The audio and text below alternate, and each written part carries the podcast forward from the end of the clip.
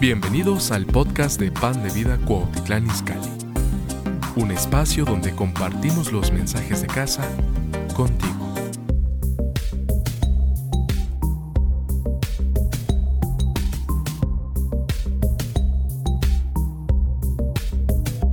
Antes de que te sientes, dale un abrazo a tres personas a tu alrededor. Y te recomiendo que después de los abrazos revises si todavía traes tu cartera, porque en estos eventos hay de todo. y al último que, con el que estás ahorita, dile, si no hubieras venido, yo sería el más guapo de la reunión. Díselo. O sea, me la arruinaste.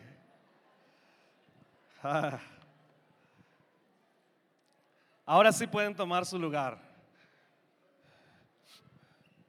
Vengo de la bella ciudad de la eterna primavera, Cuernavaca, Morelos. Aleluyita. Allá tienen su casa, allá vive Dios. A veces viene y visita Iscali y luego regresa a su casa, siempre lo hace. Pero estoy muy contento de estar aquí, agradezco la invitación, me acompaña mi linda esposa Michelle. Tenemos 21 años de casado, recién el 10 de noviembre. 21 años de casado. Tengo tres hijos, los tres son varones. El mayor tiene 18, está soltero en la universidad y no tiene permiso tener novia. bueno, pues esa es mi, mi amada familia. Me da mucho gusto estar aquí y gracias por la presentación tan linda que hizo el pastor Benjamín. De verdad, aprecio tanto la amistad que tengo con con el pastor Agustín ahora. Y, no es que sea yo un atrevido, ¿verdad? De decir una amistad, pero la verdad es que son gente bien fácil de querer. Y Benjamín, pues ni, ni se diga, ¿no? Pareciera que nos conocemos de mucho tiempo y estoy muy, muy contento. La verdad, soy un predicador internacionalmente desconocido y, este, y, el que me dé la confianza para estar ahora compartiendo es un verdadero agasajo, regocijo. Y quiero aprovechar bien el tiempo porque no soy muy cortito de palabras, soy del Evangelio Eterno. Quiero ir a algunos textos. ¿Traen Biblia? Qué bueno, porque la vamos a usar. Hechos 2, 2. Hechos es mi libro favorito. Empieza diciendo que en el primer tratado Teófilo, y yo me enojo porque se lo escribieron a Teófilo, y debería decir en el primer tratado o Milton, pero no, todavía no estaba cuando se escribió. Hechos capítulo 2, versículo 2. Y luego vamos a ir a Juan capítulo 3, versículo 8 al 12. Y luego vamos a ir a Isaías 40 y luego a Marcos 1, 12. Voy a leer estos cuatro textos y luego vamos a explicar. No sin antes orar después de leer. Dice, Hechos 2, 2. Y de repente, toca al que está a tu lado y dile, de repente Vino del cielo un estruendo como de un viento recio que soplaba, el cual llenó toda la casa donde estaban sentados. Ahora voy a leer Juan capítulo 3, versículo 8 al 12. Dice, el viento sopla de donde quiere y oye su sonido, mas ni sabes de dónde viene ni a dónde va. Así es todo aquel que es nacido del Espíritu. Respondió Nicodemo y, y dijo, ¿Cómo puede hacerse esto? Respondió Jesús y le dijo, ¿eres tu maestro? Y no, oh, me perdí. ¿Y no sabes esto? De cierto te digo que lo que sabemos hablamos y lo que hemos visto testificamos y no recibís nuestro testimonio. Si os he dicho cosas terrenales y no creéis, ¿cómo os diré las celestiales. Estoy leyendo la Reina Valera, pero ahora voy a saltar a la NBI para leer Isaías 40, versículo 13 y 14. ¿Quién puede medir el alcance del Espíritu del Señor? ¿O quién puede servirle de consejero? ¿A quién consultó el Señor para ilustrarse y quién enseñó el camino de la justicia? ¿Quién le impartió conocimiento o le hizo conocer la senda de la inteligencia? Y último pasaje, Ando un poco afónico, desde hace unos días esta semana y traigo un poco de tos, no se espanten, no es COVID. Aunque no tengo sabor ni olor, no es COVID. no, no es cierto. Traigo mi prueba por si alguien... Discúlpeme, normalmente tengo una voz menos aguardientosa. Último pasaje es Marcos 1.12. Dice, ah, no, te dije, no, sí. Sí, sí, sí, es que ya, ya leí el otro. Marcos 1.12. Y luego el Espíritu le impulsó al desierto. Diga por favor conmigo, impulsó. Y estuvo allí en el desierto 40 días y era tentado por Satanás y estaba con las fieras y los ángeles le servían. Qué amable, muchas gracias. Ayúdeme a orar. Gracias Señor por esta bendición. Estamos listos para que tú nos puedas hablar tu bendita palabra. Reconozco mi incompetencia, mi incapacidad. Reconozco absolutamente mi falta de poder para transformar una sola vida. No puedo ni hacerlo con la mía misma solamente con tu ayuda y tu poder. Es por eso que te solicita, solicitamos urgentemente que vengas y nos guíes cada minuto en Cristo Jesús. Amén. La palabra de repente es la palabra griega afnes. Es una palabra muy interesante porque algunos piensan que afnes es algo así como, ahí dice, y de repente vino del cielo. Y la palabra no significa de casualidad, vino sobre 120. En la verdad debería de haberse eh, impartido el Espíritu Santo sobre más de 500, que fueron los que se les apareció el Espíritu Santo, pero solamente había 120. Me preguntas dónde estaban los demás de 380 que habían estado viendo la resurrección de Jesús y las pruebas indubitables de su resurrección. Eso demuestra que no todos tienen un anhelo verdaderamente de ser llenos del Espíritu Santo. Y esta expresión de repente habla de una irrupción, una irrupción en la vida normal. Nada más aburrido que lo normal, lo cotidiano y lo básico. No sé si a ti te parezca lo mismo, pero ¿qué, te, ¿qué, te, parecería comer todos los días los productos de la canasta básica? Frijol, arroz, leche, pan y huevo. Alguien dirá, eso es lo que como. Pero de repente tú le agregas algunos toques de amargo, dulce. Los mexicanos somos expertos en esto de la comida y cada estado tiene una gran variedad de comida. Por eso creo que si va a haber comida en el cielo debe ser un chef mexicano el que cocine. Imagínate un chef, un chef de Francia con unos quesos añejos Imagínate a solamente pastas como los italianos. Imagínate cosas así tan monótonas. Bueno, gracias a Dios porque nos hizo mexicanos y nos dio un paladar que aguanta de todo, ¿no? Y un estómago. Bueno, pero si tú comieras todos los días frijoles, frijoles, frijoles, frijoles, frijoles y por los siguientes 20 años lo mismo, tú te aburrirías. Creo que toda persona que tiende a olvidarse de su sobrenaturalidad, va a llegar a un punto de estancamiento donde se está normalizando. Y déjame decirte, hay una expresión que a mí me cae muy mal. Cuando alguien dice, ah, eh, pues sí, son cristianos, son gente común y corriente. Discúlpame, perdóname, yo no soy ni común y menos corriente. Prietito, pero tengo lo mío. Como dijo la tsunamita, prietito pero codiciable. Así dijo, ¿no? Morena soy porque me miró el sol, pero codiciable. Así es que tenemos lo nuestro. Pero la verdad es que este poder o esta diferencia por la cual no somos normales es a causa de un Dios que se nos metió adentro. El Espíritu Santo vive adentro y eso quiere decir que no podemos ser normales.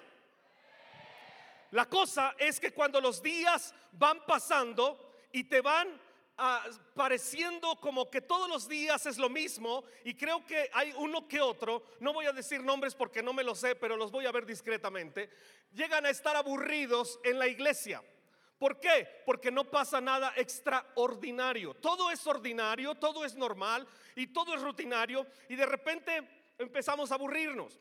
El diablo tiene una de las mejores estrategias para sacarnos y sacarnos de, de la pasión por Dios y es precisamente no soltar tantas tentaciones, sino aburrirte. El siguiente paso del aburrimiento es el adormilamiento y el siguiente paso de dormir es morir.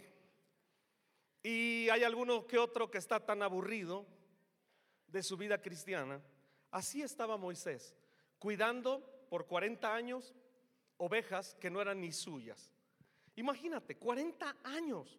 Algunos de ustedes no tienen ni 40 años. Imagínate toda tu vida haciendo solo una cosa. Me, me. Y cuidando ovejas. Hasta que un día, porque Dios tiene un día. Y dice en Hechos 2 que leímos, cuando llegó el día. Así, toca al que está a tu lado y dile, ¿qué tal si este día es tu día? ¿Ah? Qué impresionante. Bueno, esos que están aplaudiendo están diciendo, sí, yo creo, ese es mi día. Me resisto a creer que todo es ordinario. Y entonces Moisés ve una flamita, una zarza ardiendo, una llama, y va y se, y se da a la tarea de ir tras esa, a investigar qué es esa flama. Le atrajo el fuego.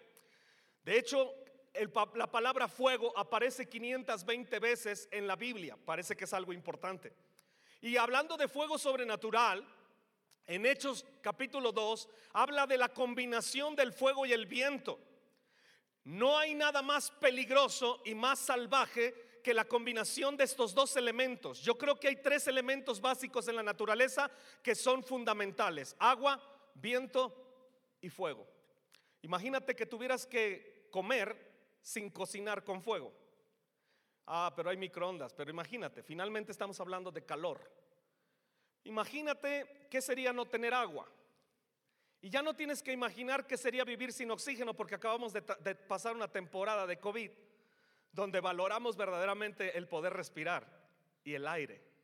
Entonces, solo con estas tres formas de expresar de Espíritu Santo, porque el Espíritu Santo aparece más de 42 veces en la Biblia, solo que no aparece con un nombre, aparece con una expresión, aparece con títulos, que en realidad más que títulos son funciones del Espíritu Santo, son rasgos característicos del Espíritu Santo. Y uno de ellos, mi favorito, el fuego. Me encanta hablar del fuego. No te voy a hablar del fuego hoy, pero me gustaría, me apasionaría poderte hablar del fuego. Y en el Pentecostés, en esta fiesta judía, 50 días después de la Pascua, cayó fuego y viento. Tengo un primo que trabaja en esto de apagar incendios y me dice, no hay nada más peligroso que la combinación de fuego y viento. Le dije, ¿por qué? Me dijo, cuando hay un incendio, todo incendio es controlable, pero si viene el viento, el incendio se vuelve incontrolable. Y le dije, ¿por qué? Porque el viento esparce las llamas y ya no hay forma de pararlo. En el Pentecostés hubo la combinación de fuego y viento y se hizo un incendio que alcanzó todo el mundo conocido de aquel entonces. Y creo que el fuego y el viento no se ha extinguido ni ha caducado. El asunto, ese aplauso para el Rey de Gloria, el amado, por su regalo más precioso que es Espíritu Santo. Más allá de los dones, más allá de frutos, más allá de cosas, de la misma salvación, lo que más hermoso que nos dio el cielo fue a Él mismo, al Hijo, y cuando Él se fue, dijo, les conviene que me vaya. No lo dije yo, lo dijo Él. De verdad, les conviene que me vaya. Oh, no creo que me convenga que te vayas, Jesús. De verdad que sí. Porque Jesús es Emanuel, que significa Dios con nosotros. Pero Espíritu Santo no es Dios con nosotros, es Dios en nosotros. Aleluya. Bendito sea el Señor. No es lo mismo caminar al lado de Jesús que estar con Jesús adentro todos los días, 365 días del año por lo que dure tu vida. Aleluya, qué regalazo. Bueno, Fuego y viento son incontrolables, hacen un incendio, pero tiene que haber un precedente de repente, un de repente. Te hablaba de Moisés, cuando Moisés fue al, al monte, vio la zarza, ese día cambió su vida. La vida ordinaria de me, cuidar ovejas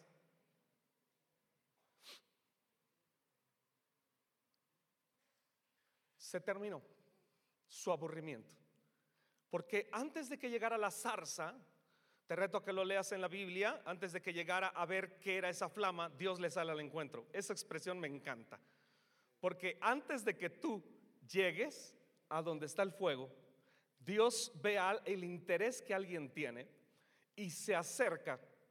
Él es el que da el paso, da la, la iniciativa de acercarse a ti y hablarte y decir, hey Moisés, hoy empieza un nuevo llamamiento para tu vida.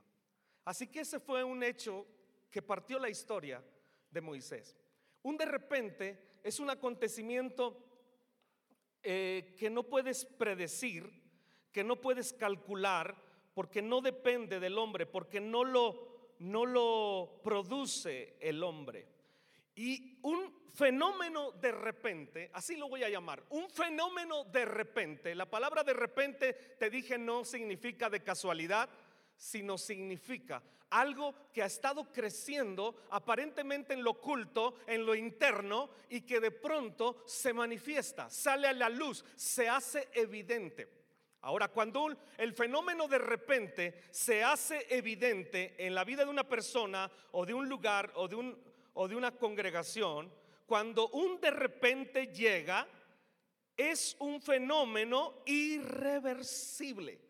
Es decir, va a tener daños eh, buenos o malos, porque no solo los de repente son siempre buenos, en el sentido de que estos fenómenos que parten la historia, que son un antes y un después, que rompen paradigmas, esquemas, estructuras y cosas normales, esos de repente son encontronazos con Dios eh, en, el sentido bíblico y vemos un montón de de repentes, vemos un montón de irrupciones en la vida de personas y de la nación de Israel y vemos, está, está llena de tapa a tapa la Biblia, de, de eventos inexplicables, de eventos inauditos, de eventos impredecibles, porque hay eventos impredecibles, amados, que en realidad ah, considero que solo los que no están funcionando en la normalidad, sino que son gente que mantiene su misterio. Mire, hoy día yo he escuchado a mucha gente que no le gusta la palabra místico. Y solo quiero rápido hacer una pequeña diferencia entre la palabra místico y misticista no es lo mismo místico que misticista. Entendemos que misticista es alguien que se dedica a lo esotérico, a lo oculto, a lo espiritista, a lo, a los, al, al poder no legalizado en Dios. Pero no estamos hablando de eso, de lo misticista oculto, ilegal, perdón. Estamos hablando de un, la palabra místico es misterio. Y la Biblia está llena de tapa a tapa de fenómenos que no tienen explicación. Para aquellos que dicen, no, no, no, no, no, usted, usted está con una onda rara. Usted de por sí, aparte de guapo, se ve como raro. Entonces, algunos van a pensar eso, pero explícame entonces cómo la Biblia abre sus páginas y empieza a decir que a través de su voz fue creado todo lo que existe. Bueno, algunos se les hace tan inaudito, tan raro, tan improbable que prefieren creer que venimos de producto de una evolución, que chocaron unas estrellas, habría que preguntar quién creó esas estrellas, pero bueno, es como agarrar un montón de elementos y echarlos a la licuadora, vaciarlos y salió el hombre. Bueno, salió un renacuajo que se le cayó la cola, se le cayeron las patas, luego evolucionó de un de un, se volvió un pez, después de un pez se volvió no sé qué, y luego se, se volvió un chango, y luego el chango se le cayó el pelo, y luego saliste tú. ¿Y qué culpa tenemos que algunos parezcan? Pero eso no demuestra nada. Pero la Biblia habla de que hizo una figura de barro y sopló. Dime dónde está ahí lo normal. Dime si no es místico. La Biblia habla de que un hombre oró y paró la tierra. La Biblia habla de que las hachas flotaban. La Biblia habla de que había hombres que corrían a más velocidad que los caballos. La Biblia habla de gente que se muere y resucita. La Biblia habla de, gente que, camina sobre el agua. La, gente, la Biblia habla de, de personas que volaban, que fueron arrebatados en un torbellino. Quítale lo sobrenatural a la Biblia y ¿qué te queda? unas cuantas historias, pero la mayoría está cargada de sobrenaturalidad. Es por eso que cuando viene un fenómeno de repente, incomoda, extraña a, propios y extraños, saca de onda a todo mundo. Cuando viene un fenómeno de repente, dice, esto era improbable, esto es inaudito. Algunos lo terminan aceptando y algunos, como en Hechos 2, dicen esto es una locura y se burlaban y, se, y, algunos otros eran escépticos, otros eran maravillados. Yo no sé de qué grupo eres, pero los maravillados son los que dicen, ah", pero nunca se meten. Esos son como los que ven que alguien está nadando en las anchurosas playas de Cancún y dice el otro que está afuera, qué calor hace. Y el que está dentro refrescado dice, aquí no hace calor. Ven, métete. Y el otro dice, oh, qué feliz se ve. Pues métete. Y nunca se meten. Esos son los maravillados. Hay otros que son los que se burlan. Esos son así de plano. Siempre va a haber uno que se burla.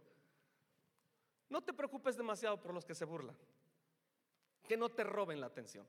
Y hay de todo. Pero hay algunos que en estos fenómenos de repente, algo que está creciendo, porque yo sé que muchos de los que están aquí dicen, adentro de sí, esto que yo he vivido no puede ser todo.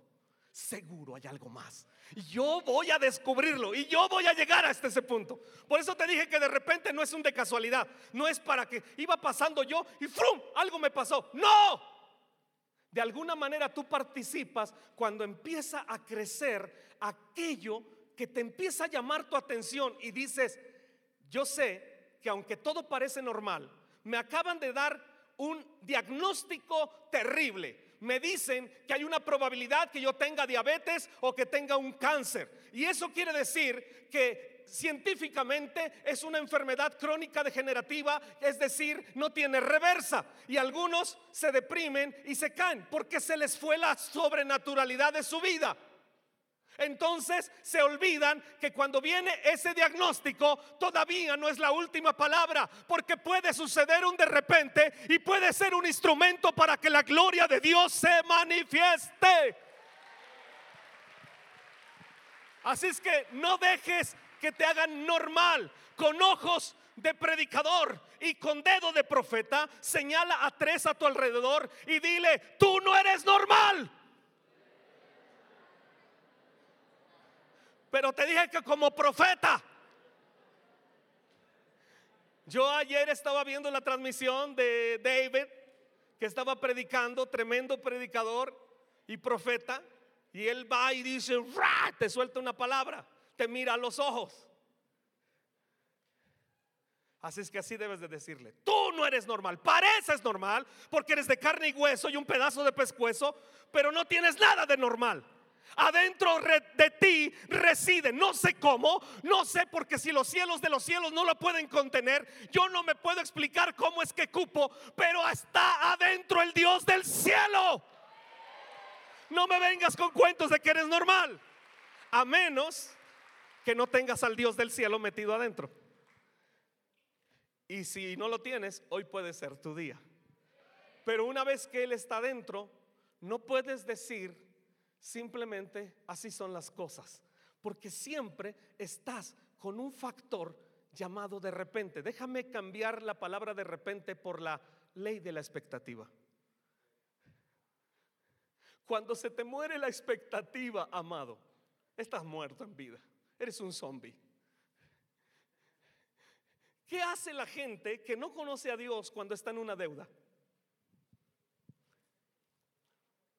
Consigue dinero. ¿Qué hace un cristiano cuando le falta dinero? Lo mismo. Nada más porque los de allá dicen, voy a pedir a un lugar y nosotros somos bíblicos. Y sacamos el Salmo 121, alzaré mis ojos a los montes. Monte Pío Luz Aviñón, Monte Piedad, Monte a los prestamistas. Y entonces vamos y conseguimos para salir de nuestra bronca. Pero el que espera y tiene una expectativa de que el cielo va a responder, esa persona antes de mover un dedo dobla sus rodillas. Ese joven empieza a orar y empieza a decir, estoy listo para que me sorprendas Dios. Estoy listo para que hagas algo espectacular y marques mi vida y la vida de los que están a mi alrededor con algo así, algo realmente trascendental. ¿Así se llama? ¡Uh! Sí, sí, sí, hay que gritar, no, no pujar, ¿no? No, hay que hacer un buen grito. Es fácil. Hay un maestro que leímos en Juan capítulo 3 llamado Nicodemo. Wow, se me acaba el tiempo. Y está bien el reloj, está marchando demasiado rápido. Y Nicodemo está, está platicando con Jesús. No sé si han visto la serie de Chosen. Se la recomiendo ampliamente. Los que no la han visto, descárguenla en su celular, es gratuita. Y entonces, The Chosen. Y el capítulo 8 de la primera episodio, del primer, este, la primera serie o la primera temporada, temporada, es la plática de Jesús con Nicodemo. Impresionante. Algunos tachan de tonto a Nicodemo, pero tonto era un maestro. Y hice énfasis en mi lectura y dije, estaba hablando con un maestro. Quiere decir, no había otra persona más capaz para hablar de temas espirituales que Nicodemo. Y Nicodemo no entendió la charla porque le dijo, tienes que nacer de nuevo. Y Nicodemo responde, ¿tengo que volverme a meter al vientre de mi madre? No es que sea tonto. Lo que le pasó a Nicodemo es que lo terrenalizaron. El intelectualismo o algunas de las factores, yo no estoy diciendo que ser inteligente es malo, por supuesto que no, pero nunca dejes que domine la intelectualidad por encima de tu espiritualidad. Porque déjame decirte una cosa, Jesús le dijo, mira, te estoy hablando de un ejemplo terrenal para que entiendas lo celestial, pero ¿cómo te voy a hablar de lo celestial si tú no eres capaz ni siquiera cuando te hablo del nuevo nacimiento. Y entonces estaba diciéndole, mira, todos los que nacen de Dios son como el viento. Y tú el viento, mi amado, no lo puedes encerrar en tu puño. No puedes, eh, no hay algo cuando viene un, fenómeno meteorológico, un azote de, un, de una turbulencia, de un viento recio llamado huracán. Dicen, viene con ráfagas tan veloces que es imposible pararlo. O sea, todavía no hay mecanismos humanos que puedan detener el viento, porque cuando dice, y así son los que nacen del Espíritu, así se vuelven salvajes, indomables, impredecibles, poderosos.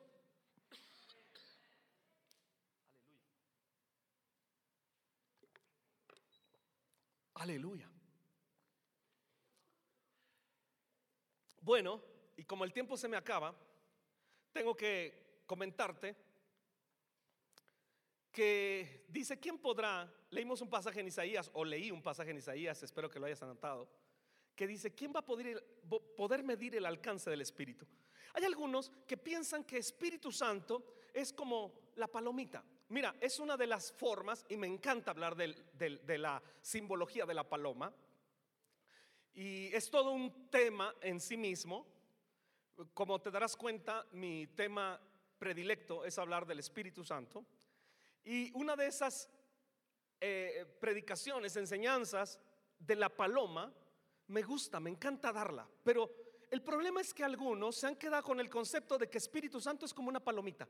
Es tan fragilito, es tan, tan asustadizo, casi, casi que hasta te da como compasión, casi, casi raya en la lástima. Eh, no, no, no, no, no lo contristas. Yo sé que Efesios 4:30 dice que no lo contristes, ¿verdad? Pero, pero a veces pensamos, es que es tan sensible el Espíritu Santo. Y, algunos llegan a tener en su pequeña mentecita eh, el asunto de que Espíritu Santo es, ah, no, no, no, no, no, no, no, no, cálmate, cálmate, lo vas a lastimar. Espérame, déjame, te, recuerdo una cosa. Espíritu Santo no es una palomita. El hecho de que se manifiesta como una paloma y que vino sobre Jesús no quiere decir que es una paloma. Ni siquiera es un águila. Escúchame, es Dios. Y dice la Biblia en Génesis 1.1 que en el principio estaba todo desordenado, vacío, había caos y tinieblas. Y no creas que las tinieblas como si apagáramos la luz aquí. Todavía no había luz, no había astros, no había sol, no había nada. Eran unas tinieblas tan espesas que casi las podías agarrar en el puño. Eran unas, unas, unas tinieblas tan espesas que eran casi impenetrables. Y ahí se movía el Espíritu Santo. Y cuando dijo Dios sea la luz, ¿quién crees que activó la luz? Espíritu Santo. Así es que algunos están nerviosos diciendo, ay, el mundo ya se salió de control, está lleno de tinieblas y de caos. Déjame decirte que una sola acción del Espíritu Santo y un de repente puede cambiar todo.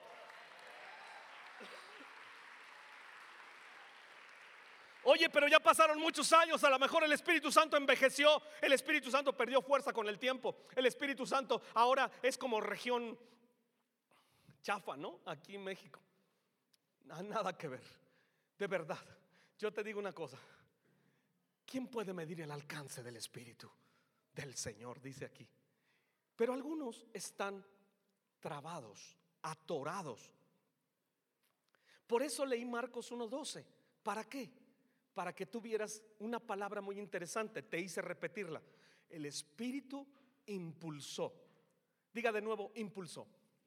La palabra griega, para que más o menos yo te apantalle, que sé dos que tres palabras griegas y si no aprendes nada en la, en la, en la conferencia mía, pues eh, apréndete esta, ekbalo. Dilo, ekbalo. Ekbalo. Así para que, ¿qué aprendiste? Papá, aprendí a hablar griego, ekbalo.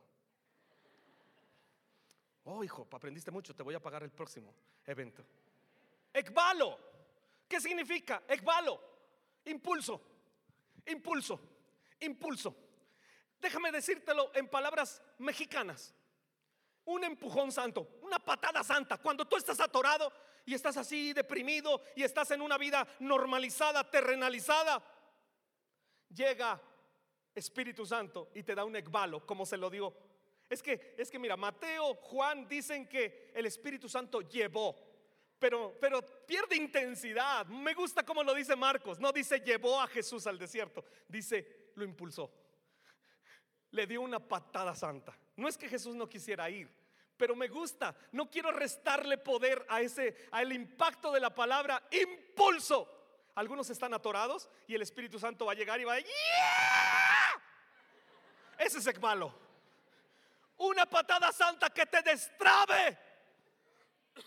Porque estás terrenalizado. Y tengo que cerrar con esto. Y déjame decirte una cosa. un milagro. Ekbalo. lo más, Señor. No sé si tiene que ver algo con ese joven que está allá adelante. Qué gracia de Dios sobre ti, hermano. De veras. Acuérdame que tengo que invitarte a algo. Ay, gracias, qué, qué amables. Hay otra manera a la que yo le llamo cuando te roban tu lado sobrenatural. Hay otra forma que te la voy a decir. Yo diría, te domesticaron. Yo no soy animal. Pues mira, hay entre los animales que nos compara es el león. Proverbios 30, 30 dice que el león no retrocede por nada. Y entonces nosotros podemos ser leones, podemos ser águilas. La Biblia dice, habla de estos animales. Habla de la paloma, habla de muchos animalitos. Pero me gusta el león. Y tú tienes un lado salvaje. Déjame decirte, ese lado es un lado sobrenatural que no tiene límites. Si yo te hablo de las cosas de arriba, te estoy diciendo que tú puedes echar mano de lo celestial. Pero algunos parecen ser que se les olvidó. Martin Louis Jones, uno de mis predicadores favoritos, dicen, ya murió, pero fui a Inglaterra solo para conseguir sus libros. Y yo estuve ahí y bueno, no me encontré con los libros que quería, pero él dijo, ¿verdad? En la capilla de Westminster. Y entonces yo llegué ahí para buscar sus libros porque me influenció este tipo. Y él dice, si la iglesia cristiana pierde su singularidad, ha sido reducida a una simple religión.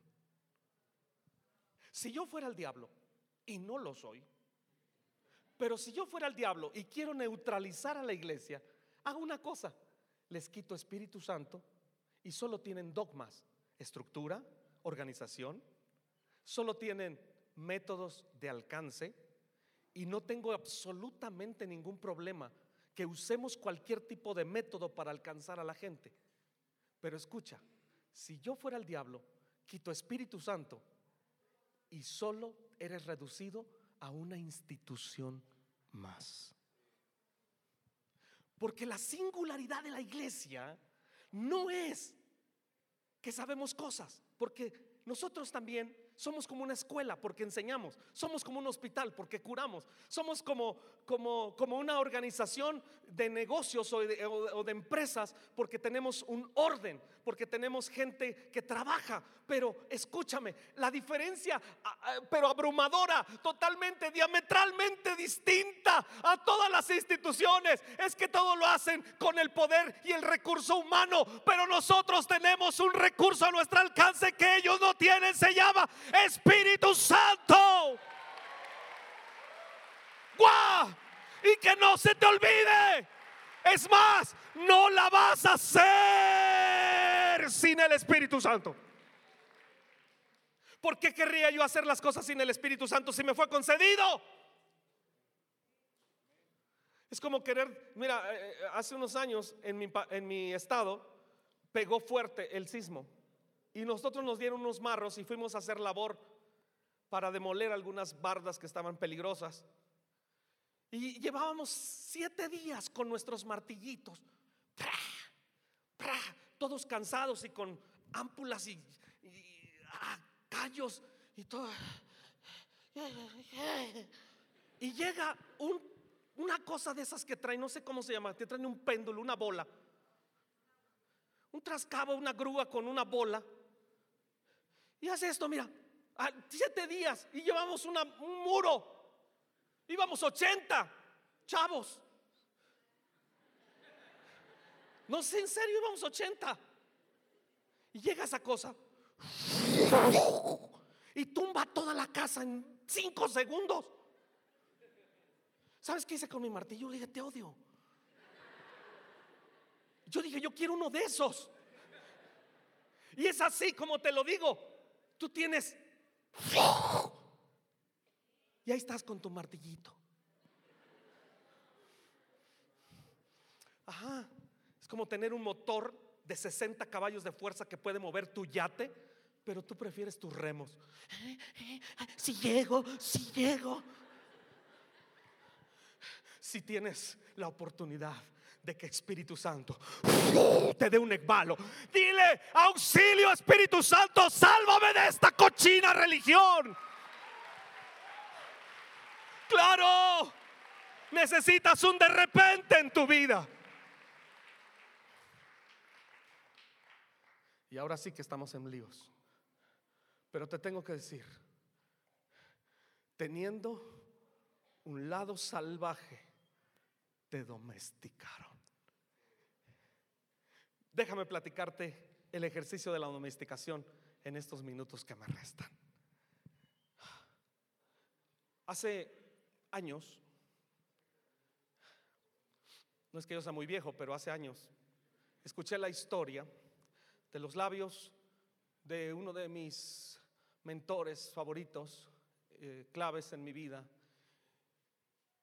Y él contó una historia de un león que fueron a atrapar en su hábitat natural en la selva. No es lo mismo criar a un leoncito en una jaula y que ya crece con mentalidad de jaula. Agarrar a un león salvaje, capturarlo obviamente anestesiarlo, dormirlo, y cuando despierta está en un zoológico. Pero antes de ponerlo a exhibición o en las eh, eh, para que lo, lo aprecie la gente, tienen que domarlo. Entonces hacen lo siguiente el domador. Pone carne muerta, fría, para que coma. El león no va a comer eso. El león está acostumbrado a correr tras su presa. Cuando ve una cebra, un venado, tú has visto esos, estos, estos documentales, ¿no? Y las mujeres, ah, esta es su vida, salvaje. No, se lo va a comer. No. Y, y los hombres, sí, trágatelo, trágatelo.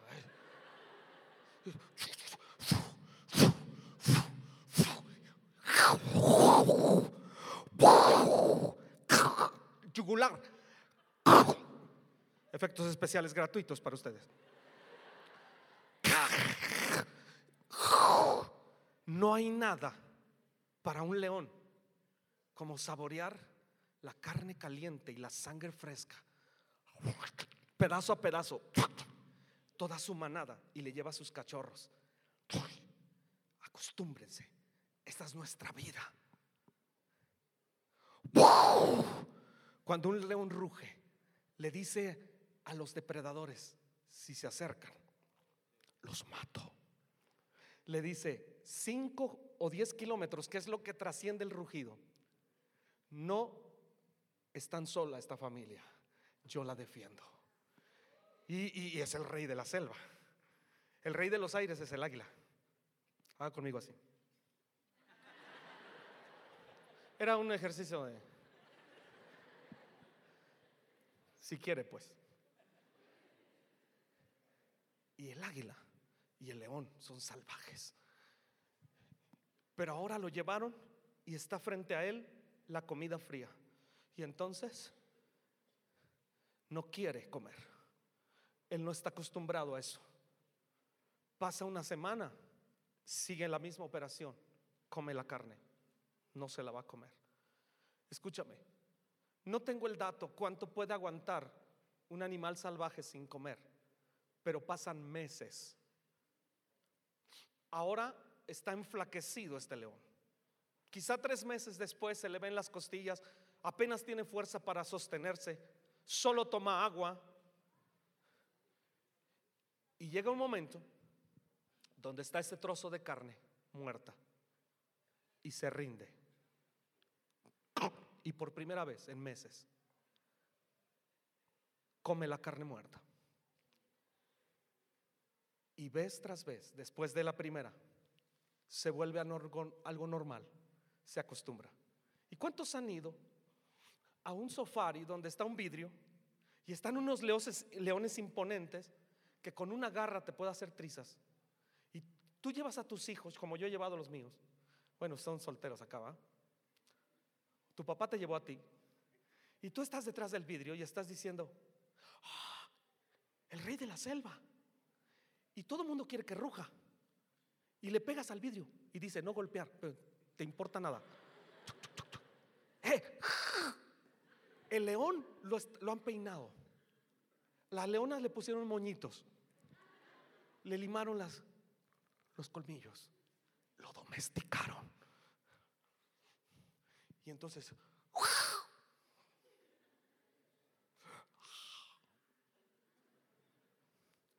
y tú dices, papá, ¿por qué ese león no me ataca? Estoy a dos centímetros de él. Hijo, está domesticado. Y así algunos, teniendo al salvaje y poderoso Espíritu de Dios, domesticados, se olvidaron de Espíritu Santo. Para terminar la historia, porque no acaba ahí, tomaron al león y lo llevaron a su hábitat porque estaba muriendo de tristeza. Es una historia real. Y cuando lo pusieron después de años en su hábitat natural, se le había olvidado la cacería, la vida de la selva. Pero cuando ese león empieza a observar, vuelve a escuchar el rugido de su manada.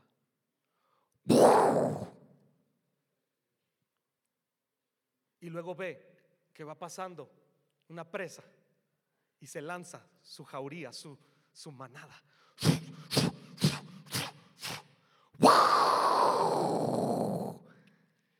Y por primera vez en mucho tiempo, porque déjame decirte que tu origen no es de la tierra, sino del cielo. Él es el león de la tribu de Judá. Aleluya. Otra vez.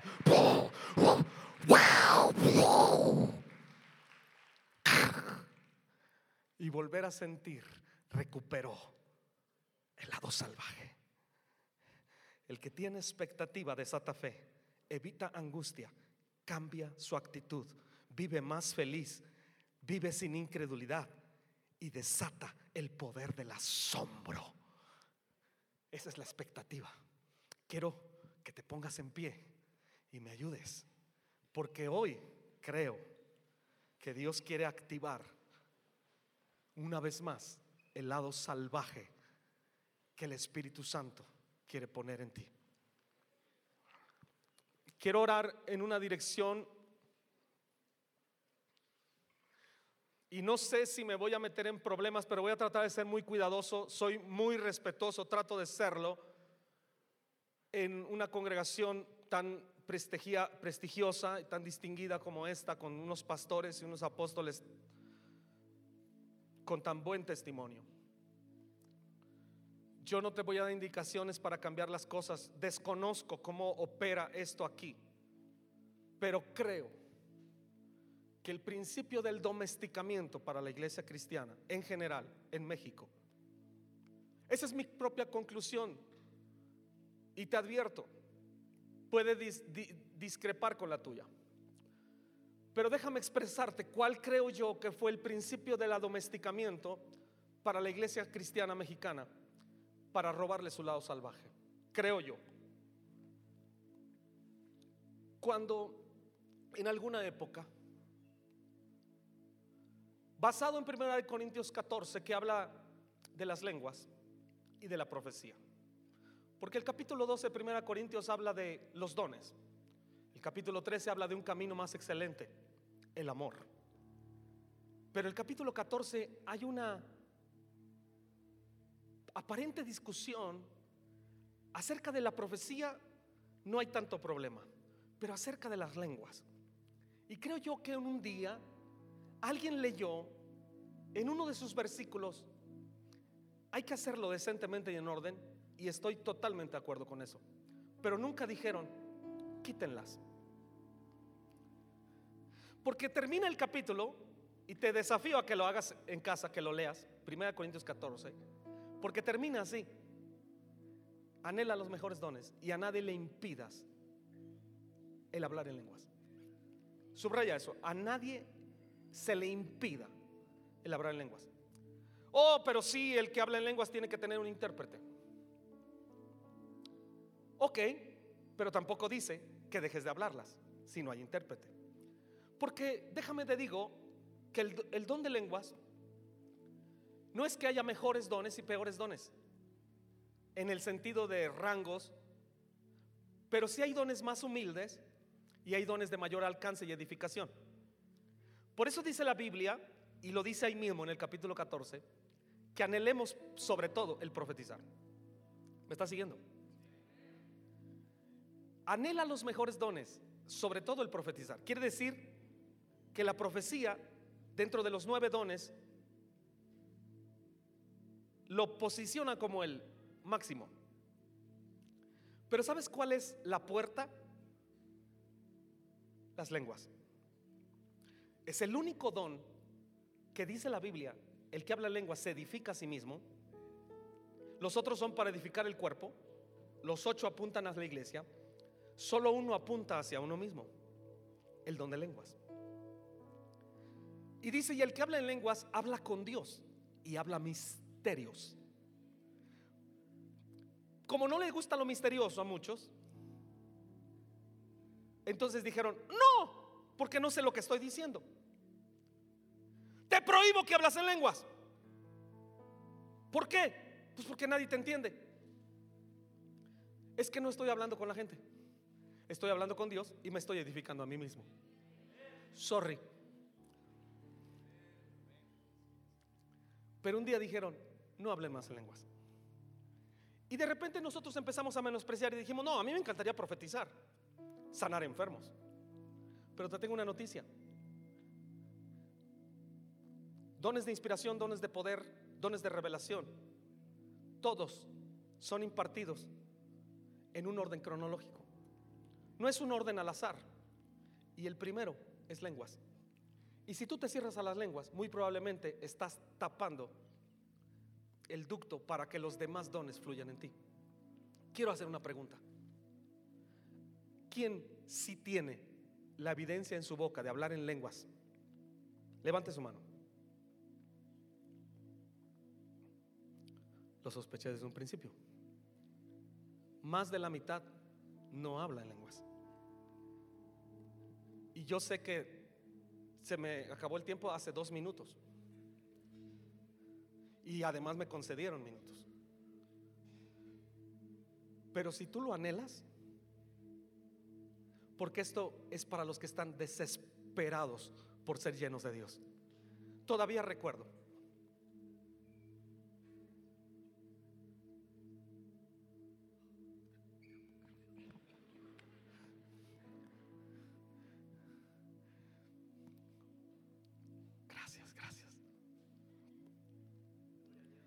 Imagínate que hoy te vas a tu casa hablando un idioma que no es de la tierra.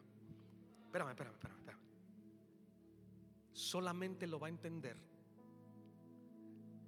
lo celestial. No sé si los ángeles lo entiendan, pero sé que es un idioma único para tu intimidad, tú y él. Todavía recuerdo la fecha exacta cuando yo lo recibí. 2 de febrero de 1993, terminando un congreso, pasé al frente desesperado y dije, tenía unos cuantos mesecitos de haber llegado a los pies de Cristo. Y dije, también es para mí, porque yo lo quiero. Apenas dije, yo lo quiero. Todavía ni siquiera decía, dámelo, bautízame con lenguas. Y empecé,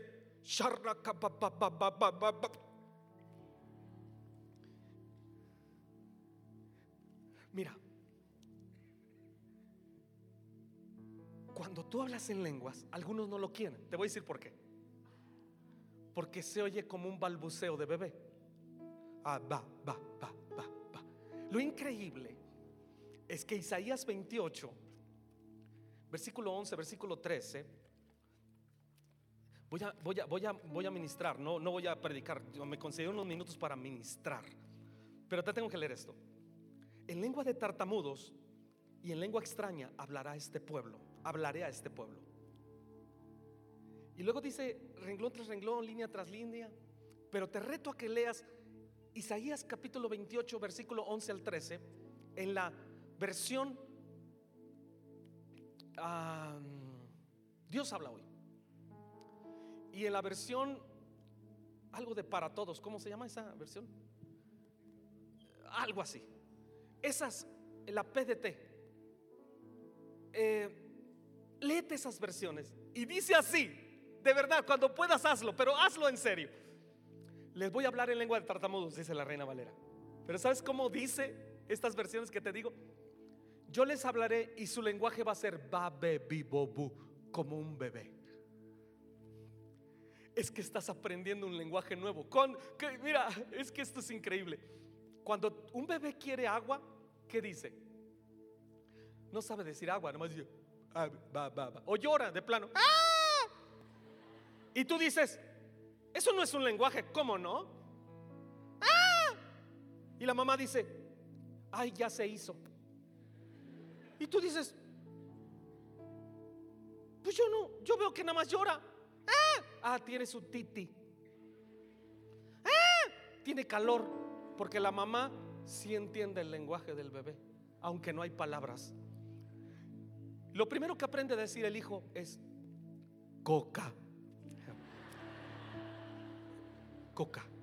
Y luego dice agua, agua, agua, agua. Y tú dices, ¿eso es un lenguaje? Y el diablo te dice, "Ah, eso soy ridículo, tú no estás hablando en lenguas. No dejes que te domestiquen. Así empieza. Dice ahí textualmente, el lenguaje será va, ve, vivo, vu. Va, va, ah, va, va, va. No te, no te estoy diciendo que tú tengas que repetirlo. No te estoy diciendo que tú tengas que hacerlo en tu voluntad. Estoy diciendo que puede sonar. Porque de repente yo escucho hablar en lenguas a gente que parece que habla chino. Y dices, yo quisiera eso, el mandarín. Hasta los ojos se te rasgan. Hay otros que hablan como ruso, ¿no? Esas son lenguas de guerra.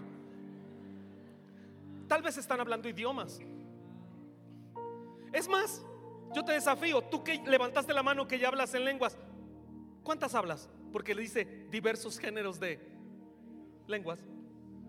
Y si alguien está diciendo, no, ese pastor está raro, léete el libro 70 razones para hablar en lenguas de Bill Hammond. Son 70 pasajes bíblicos que habla de por qué tenemos que hablar en lenguas. Bíblicos. Consíguete ese libro. Si tienes dudas. Pero imagínate que hoy, en este día, como yo te digo, 2 de febrero de 1993, tú todavía ni nacías. Por primera vez, Amba Shepira Cambrosheya Arama Ramaseya. ¿Qué estás diciendo? ¿Quién sabe? Porque cuando tú oras en lenguas, no oras con el entendimiento. Y por eso muchos no lo quieren, porque dicen, ¿sabrá Dios que estoy pidiendo? ¿Qué hemos de pedir como conviene? Léete Romanos 8, no lo sabemos, pero el Espíritu Santo intercede por nosotros con gemidos indecibles. Un día estaba yo en la iglesia que pastoreo. Estaba trabajando. Hace muchos años, tenía yo 16 años de edad. Recién había recibido el don de lenguas, estaba yo trabajando y entonces empezaba yo, Shanda Rabakara la Masaya, haciendo mis labores. Y de repente entre mis labores, entre mis labores y hablar en lengua, dije Juan Vázquez. ¿Qué dije? Juan Vázquez. Señor, yo no conozco a Juan Vázquez, sigo trabajando. Juan Vázquez. Tres veces. Y dije, Señor, no sé, son las 4 de la tarde, es jueves. Donde quiera que esté Juan Vázquez, lo bendigo. El domingo siempre damos la bienvenida a los nuevos y les preguntamos su nombre. Llegó una persona y yo empiezo, no sé por qué, a contar el testimonio. En la semana yo estaba hablando en lenguas y Dios me puso a orar. Era jueves a las 4 de la tarde por un tal Juan Vázquez. Y se levanta un varón y me dice, yo soy Juan Vázquez. Y le dije, espérame, espérame. Yo quiero saber qué pasó el jueves a las 4 de la tarde. Porque Dios me puso a orar por un Juan Vázquez. Él se paró llorando y me dijo, dijo adelante de todos. El jueves a las 4 de la tarde yo estaba muriendo por una sobredosis de droga. Y cuando yo me estaba yendo a un abismo, una mano vino y me sacó y me dio vida de la nada. Y le dije a mi esposa que viene a esta iglesia, llévame a tu iglesia, porque creo que ese que me sacó es Dios. Dios usó un lenguaje que yo no conozco en mi mente, pero Dios es más inteligente que yo. Aunque a ti te parezca, va, va, va, va, va, va, va, va. Eso no es un lenguaje, pastor. Créeme, como una mamá, como un papá que entiende al hijo, él te entiende. Quiero, me dieron chance para ministrar a todos los que quieran al amado Espíritu Santo y un lenguaje del cielo. Que te vayas hablando como los mismos ángeles a tu casa y que tu vida nunca más sea la misma. Yo quiero llamarte. Esto es un llamado para los hambrientos, para aquellos que dicen, yo quiero un de repente en mi vida. No me van a domesticar. Yo no quiero ser un normal. Yo anhelo las cosas de arriba, del cielo. Yo sé que debe haber aquí un equipo de administración, pastores, líderes. Quisiera rogarles que me ayuden. Una última indicación antes de orar por ustedes. Algunos yo creo que venían en el camino y ya venía hirviendo ahí el Espíritu. Si no caben por ahí en los pasillos, el Espíritu Santo sabe. Pero compáctense lo que más puedan, por favor. Son demasiados los que hoy van a ir a casa hablando en lenguas. Escúchame, yo no bautizo. Es Jesús el que nos bautiza en fuego y espíritu. Préstame un momentito de su atención, nada más, porque si no escuchan esta indicación, puede que se confundan y bloqueen lo que va a pasar. Dios no viene a abrir tu boca. La Biblia dice que si alguno le pide a su padre, escucha, le pide a su padre un pan, el padre no le va a dar una serpiente, no le va a dar una piedra. ¿Cuánto más dará su espíritu a quien se lo pida? La primera trampa que te pone el diablo es, algunos empiezan así y empiezan, ah, y, y el diablo te dice, no, eso no puede ser. Eso es un invento tuyo. Claro que no. ¿A quién se lo pediste? A tu padre. Segunda trampa. Eso es del diablo. Son lenguas satánicas. Por favor. Si tú le pediste a tu padre el diablo, pues entonces sí. Pero si se lo pediste a tu padre Dios, ese mequetrefe no tiene nada que hacer en esta reunión. Tercero, no, tal vez no empiece así como un lenguaje muy fluido. Pero a medida que lo ejercitas, van a fluir diversos géneros de lenguas. Me acuerdo cuando estaba en Israel, no me dejaban pasar. Me atraparon en la aduana. Y vino un, un cuate que me habló en hebreo.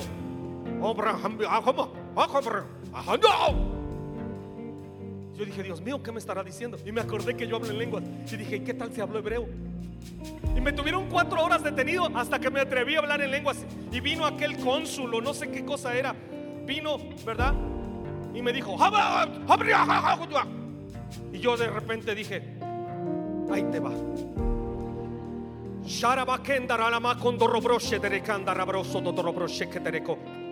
El hombre dijo, y dio la orden que me dejaran pasar. Se fue como ofendido. Y yo dije, ¿fuiste tú?